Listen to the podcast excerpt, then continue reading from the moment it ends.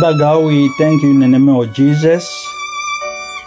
We thank you for your presence among us. Come and take control from the beginning to the end. In Jesus' name we pray. Amen. This is uh, Pastor Happy Oklo from Minnesota in the United States of America. Good morning, the Christian world.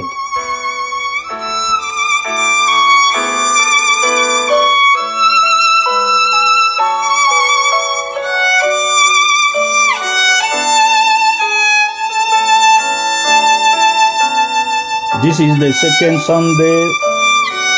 We are going to continue the children education, which is very, very important. Listen, discipline is helping a child solve a problem. Punishment is making a child suffer for having a problem. Think about this. This brings us to the title. It starts with correction. Let's share with you a testimony and listen very well.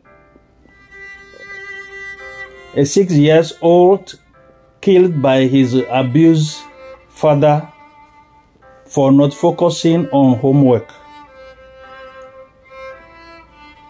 A violent father tried for the murder of his son at the court of uh, Saint Denis in France. The trial of a father opened on Tuesday at the uh, court. He is appearing for having killed his six years old son. The child has been through hell. This Thursday, Tuesday opened the trial of a father accused of having killed his son because he was overwhelmed by his lack of concentration. While he was doing his uh, homework, he was tried before Uh, the court of Saint Denis in France for violence that led to death of a minor under 15 years old. He faces up to 30 years in prison. According to the local media, the facts date back to March 27, 2020.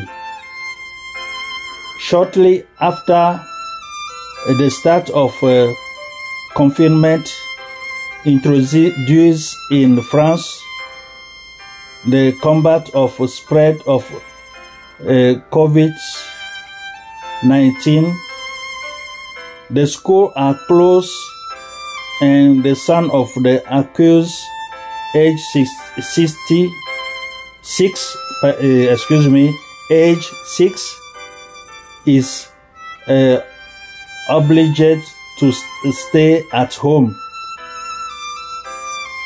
in Tremblay in France to continue his education as best he can with the homework sent by his school. Annoyed by a lack of concentration, the family of uh, the little boy had just arrived in France three months before the fact. The little boy, originally from Ivory Coast, had trouble keeping up in class, and even more so since he had to go to school at home. That means homeschool. But his father can't stand that his son has difficulties and is less good than his uh, classmates.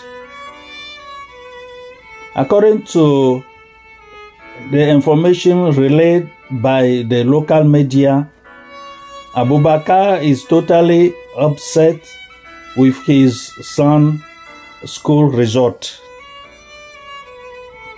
On the day of the tragedy, his son was uh, revising his uh, arithmetic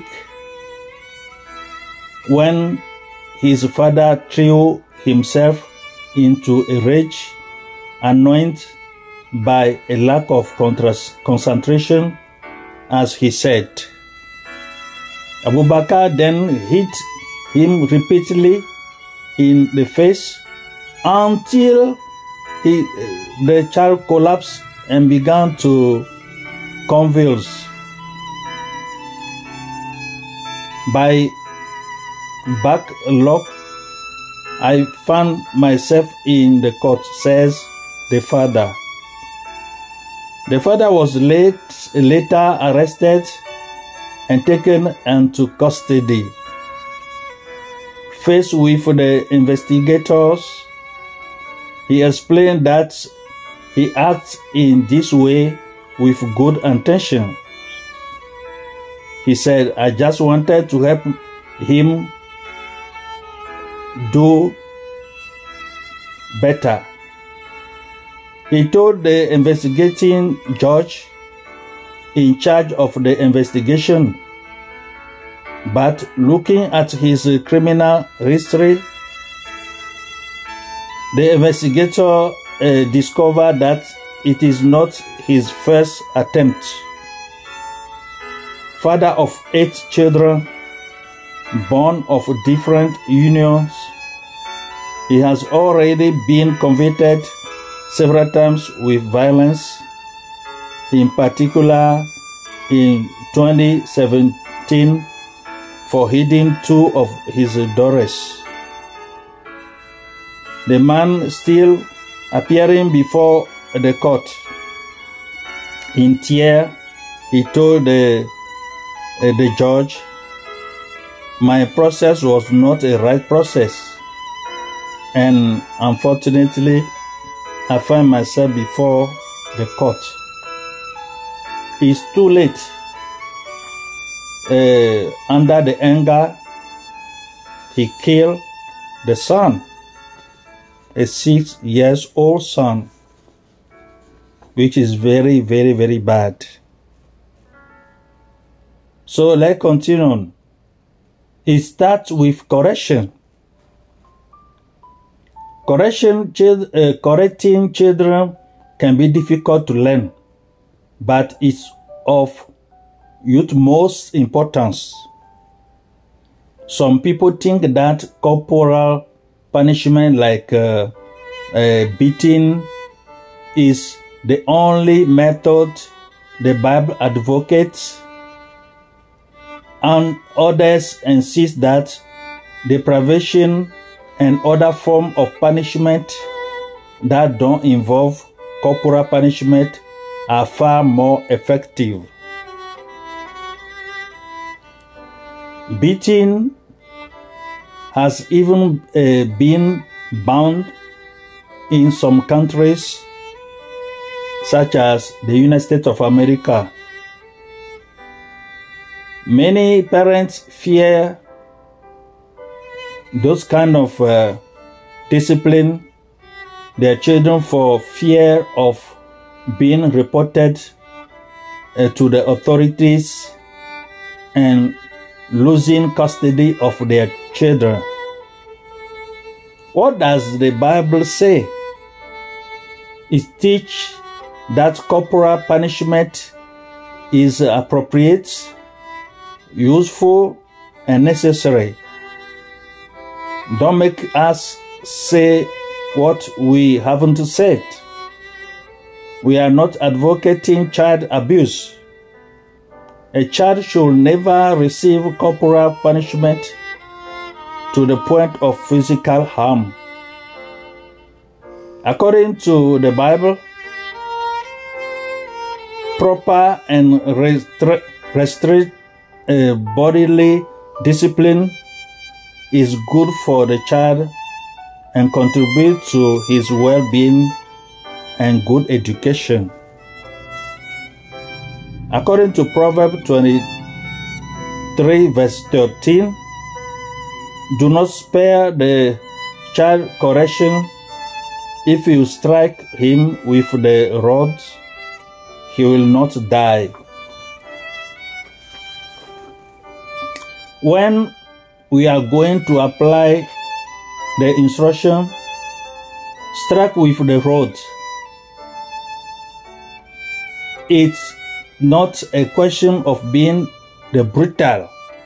Listen very well. Torture who will strike at the first opportunity, which will further develop rebellion in the child. It must be done in love, in wisdom. Any correction must be made in love. Correction should not be applied under the impulse of anger. Do not correct the child in front of others. Do not do it in front of his brothers and sisters, but take him aside, explain to him what he has done. Maintain a dialogue with him tell him it's wrong, and in simple words, at his level, tell him why it is wrong. When it is done this way, I assure you that the children understand. They know it's right. They accept it more or less well. It still hurts but they understand in their conscience that it is right and that's what is important. A correction that is given violently, immediately, publicly, which has uh, humiliated the child, produces the opposite effect. We must avoid irritation our children, irritating our children. How could we irritate our children? By correcting them in an just way or in a brutal way without teaching, without prior explanation.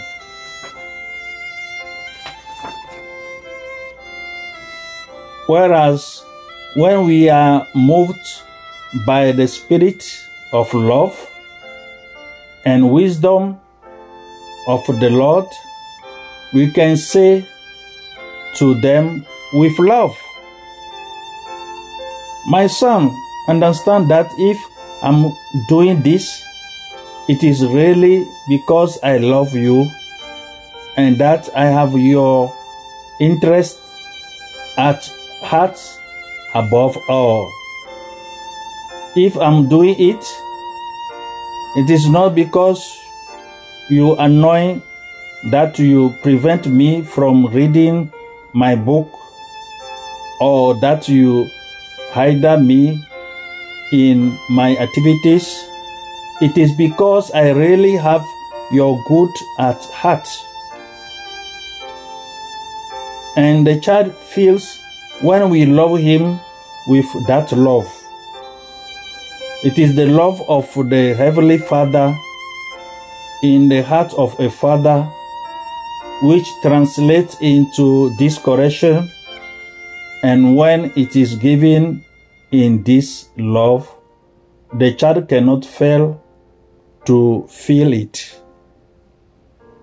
I speak of the father but I must also speak of the mother, since the mother also has to correct. Both parents must be associated in this work.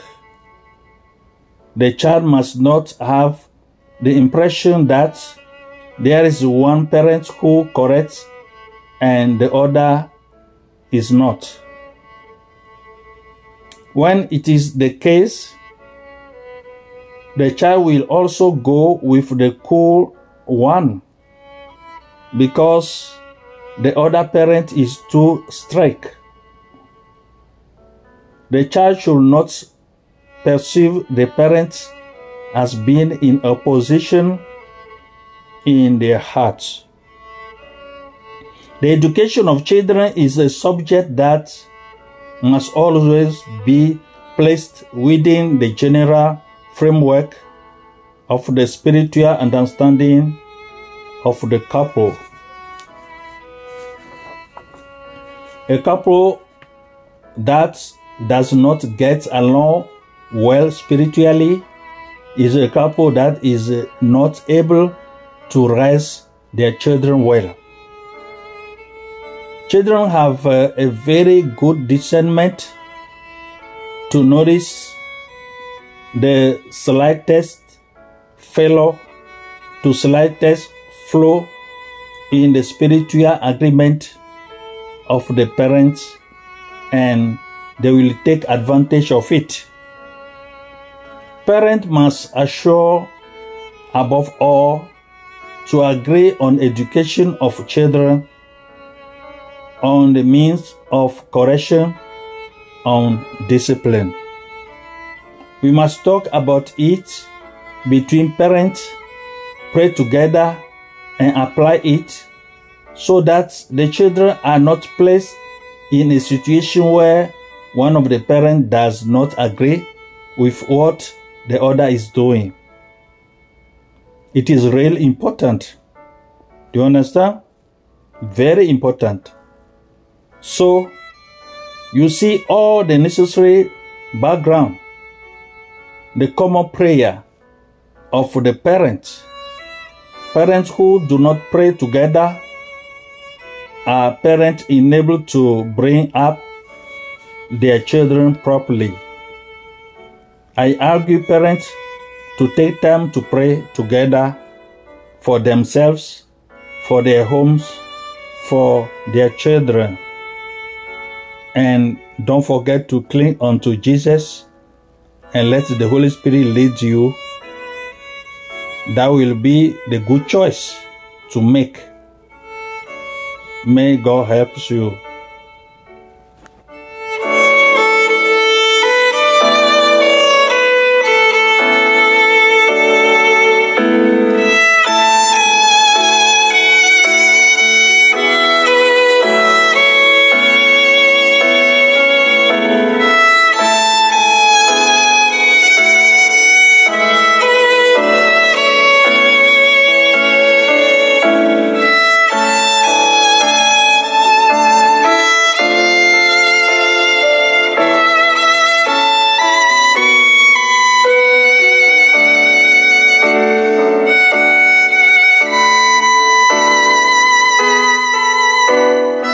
Let's pray.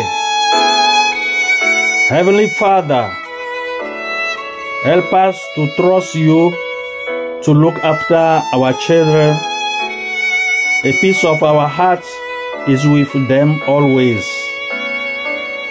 You have watched over them their first moment.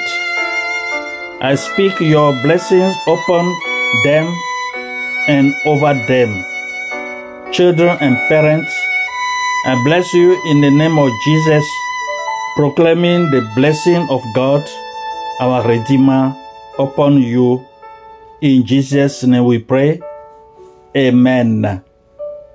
Don't forget to visit our podcast, God is Able Ministry on the seat and call, and you can listen our to our biblical teachings in English and French and anyway or download the application Anchor and anytime you'll have your choice to make and listen to the new and old teaching biblical teachings and that will make you feel good by working with Jesus. And you'll bear a good fruit in Jesus name